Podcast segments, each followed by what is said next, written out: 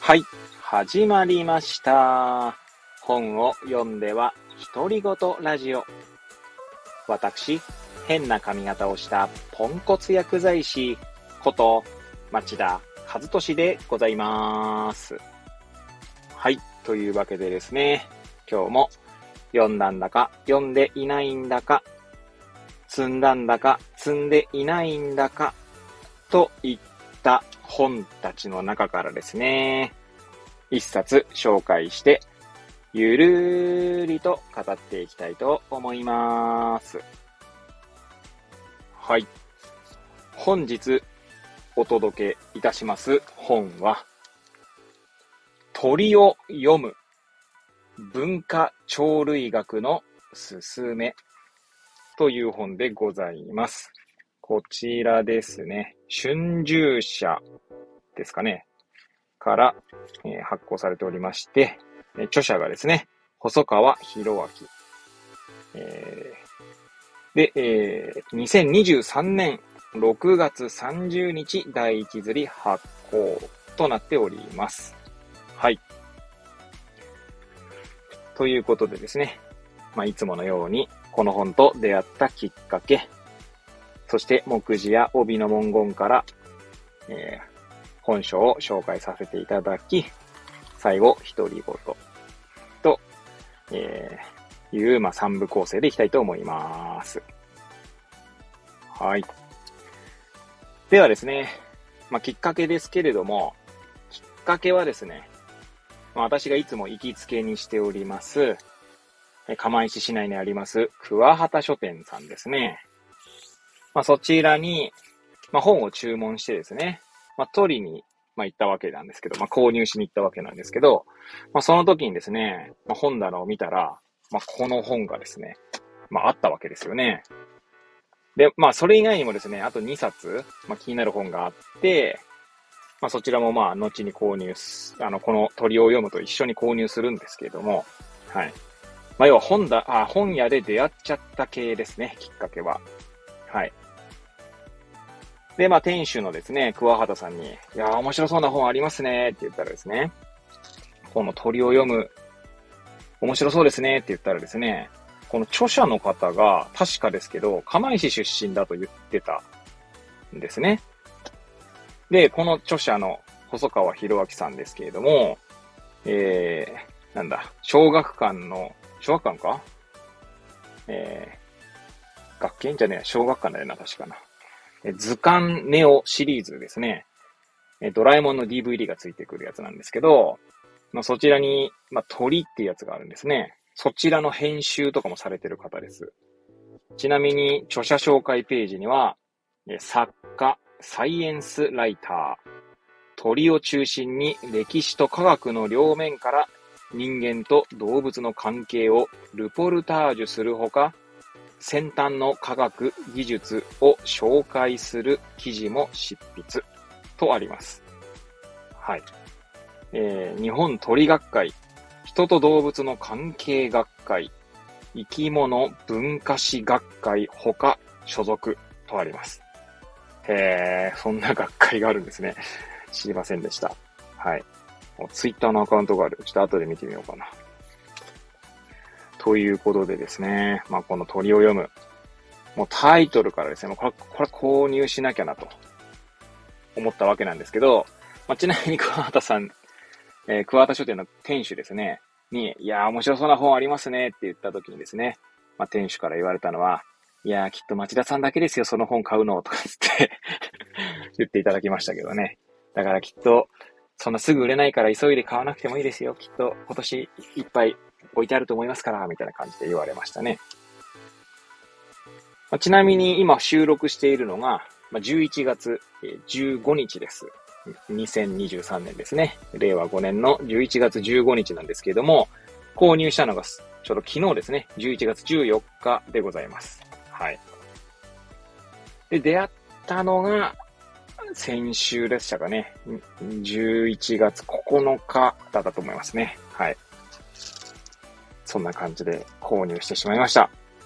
はい。というわけでですね、まあ、帯とか目次の文言から本書の内容を紹介していきたいと思います。まずですね、表紙ですね。えー、どこから読もうかな。羽ばたきに歴史を見、さえずりに物語を聞く。ああなんかいい、いい、文言ですね。はい。えー、グレートジャーニーにしてタイムトラベル。アオサギ、インコ、ウ、ウグイス、ウズラ、オウム、カッコウ、カナリア、カラス、キツツキ、コマドリ、スズメ、トビ、白鳥、ハト、ヒバリ、ペリカン、ミサゴ、ミソサザイ、ムクドリ、鳥と人との関わりの交点を縦横無尽に行き来する驚きに満ちた15章とあります。えー、そしてこちら後ろですね、背拍子側の帯の文言ですね。コンテンツということで、おそらくですね、これは章じゃなくて章の中の見出しがいくつか紹介されてるんだと思いますね。ちょっと読み上げたいと思います。伝説の中の鳩、スズメの立ち位置、神と妖怪の狭間、人の言葉を話す鳥、文学、日記の中のインコ、ウグイスと翻訳された弊害、星ムクドリの会話能力、炭鉱のカナリア、格好は縁起が悪い？密かに森を助けるキツツキ、味噌サザイとコマドリの接点。やばい、これ読み方がわかんないですね。これなんだこれ、隔月つの、なんだこれ？ちょっと読み方がわかりませんので、ちょっと すいませんね、漢字が苦手で。はい。ちょっと飛ばします。えー、ひばりが天高く上がるわけ。カラス天狗は飛びだった。これ、白鳥処女説話かな？和っていうのは、あせ処女、処白鳥処女で説が、せあれ、説明の説に和が話ですね。話題の和ですね。はい。白鳥は人類よりも古い。スケアクロウ。鵜飼のうとうのみ。などなど、エンドモアってありますね。はい。でございます。では、一応目次ですね。目次の前に、この本自体はですね、えー、っと、最後、多分著者後書きかな。が終わるのが318ページですね。後書きに変えてが終わるのが318ページ。えそんな318ページの本が全部で15章ですね。先ほどありましたけど。で基本的には先ほど、えー、なんだ、帯の文言にあった、ひたすらね、鳥の名前を読んでいきましたけど、そちらが、なんつうんだろう。書かれているという感じですね。まあ、一応、えー、読み上げていきたいと思いますが、はい。タイトルだけですね。見出しもあるんで、見出しまで読んでると相当時間かかってしまいますので、タイトルだけですね。はい、読んでいきたいと思います。第1章、鳩といえばと。保証、いきなり保証が入る、入るんですね。鳩と堂々。え第2章、スズメとイエスズメ。第3章、アオサギとハイロペリカン。第4章、インコとオウム。第5章、ウグイスとヨナキウグイス。第6章、ムクドリとホシムクドリ。第7章、カナリア。第8章、カッコウとキツツキ。第9章、ミソサザイとコマドリ。第10章、ウズラ。第11章、ヒバリ。第12章、トビとミサゴ。第13章、白鳥。第14章、カラス。第15章、ウ。ですね。はい。という全15章でございます。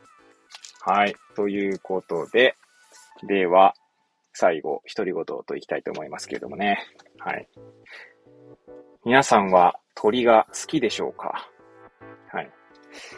私もですね、私もつか、私は、まあ、鳥がめっちゃ好きかと言われたら、昔はそんなに好きですって、好きですって言えるほど好きではなかったというか、別に嫌いでもなかったんですけど、そんな感じだったんですかね。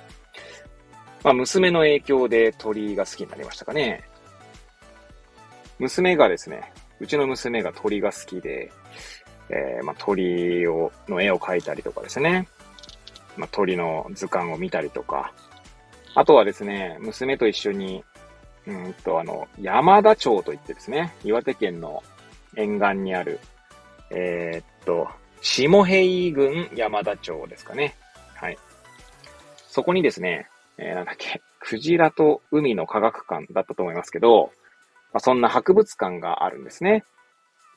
で、そこのイベントでですね、毎年2月頃でしたかね、1月か2月頃に、えー、バードウォッチングがあるんですね。バードウォッチングのなんかこう体験会みたいなのが。でも2年連続で行ってるかな ?2 年かな？うん。今年も、今年が今年度も行くと思うんですけど、まあ、それ、そこに行ってからですね、私もですね、まあ、鳥というものの、なんて言うんでしょう、美しさですかね。に、まあ、ね、目覚めてしまってっていうとまた、なんか、言い方があれですが、はい。まあ、鳥の美しさを知ったって感じですかね。はい。で、まあ、えー、双眼鏡を買って、まあ、最近使ってないんですけど、まあ、双眼鏡を見たりしてですね、鳥のなんて言うんですかね、造形美とでも言いましょうか。まあ、本当すごいなと。まあ、それ以来ですね、まあ、鳥の鳴き声を聞いたりとか、あとは空を、空高くですね、トンビが飛んでいたりとかですね、まあ、本当にちょっとしたタイミングで見る鳥の動きというのにはですね、ついつい目がいってしまうようになりましたね。はい。多分鳥はですね、皆さん、あの、認識していないだけかもしれませんが、多分ですね、見ない日はないんじゃないですかね、おそらくね。わかんないですけど。まあ、鳩とかね、鳩とかも鳥ですから。はい。そうな多分と、東京に、東京っても私もね、八王子なので、東京の端の方ですけど、都心にいても鳥って多分いるんだと思うんですけどね。おそらく鳥がいないってことは、まあカラスなんかはね、まあ、いると思いますし。カラスもですね、よくよくこうずっとじーっと見ているとですね、まあ、修正と、修正とまで言わないですけど、面白いですよ。はい。という感じで私は鳥が好きだというのもありますし、まあ、好きになったというのもありますし、まあ、娘がですね、鳥が好きだというのもあって、まあ、娘はまだ5歳なので、この本を読むって言ったら結構先の話になるんだと思いますけど、そしてその頃にね、娘が鳥が好きかどうかもわからないですし、それこそ前回、えー、ご紹介した虫ガールじゃないですけど、いつかですね、何鳥なんか好きなのとかって言われてですね、鳥が嫌いになってしまうこともあるかもしれませんが、まあ、そんな時はですね、鳥が好きって素晴らしいじゃないかとお伝えしたいと思いますし、お伝えしたいというか、そしてね、声かけしたいと思いますし、なんならですね、その桑畑さん経由でですね、その細川博明さんに、こう、となんかコンタクトが取れると、取れればいい、あの、娘とですよ。まあ、あくまで娘とですよ。はい。取れればいいななんて、勝手に思い描いております。な、まあ、かなり親バカな私でございますけどもね。いや、しかしこの細川博明さんの本また面白そうなんですよね。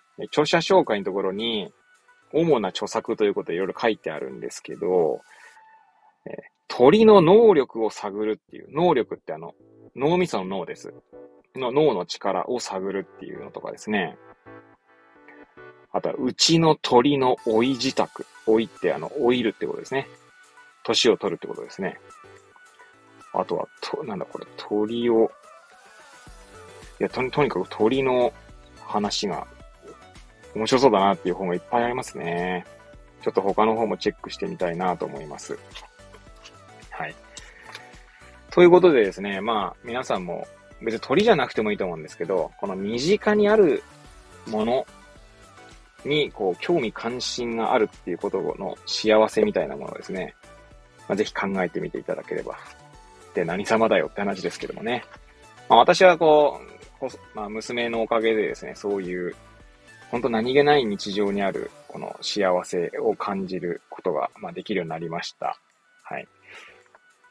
なので、なんかこう、そういうですね、身近にあるものにはたくさんですね、興味関心があることがというか、まあ、たくさんあるんですよね。で、そして知らないことだらけと。まあ、最近ですとですね、ちょうどあの、釜石市長選挙があったんですけどもね、あまりにもその、こう、地方自治みたいなことに無頓着すぎてですね、はい。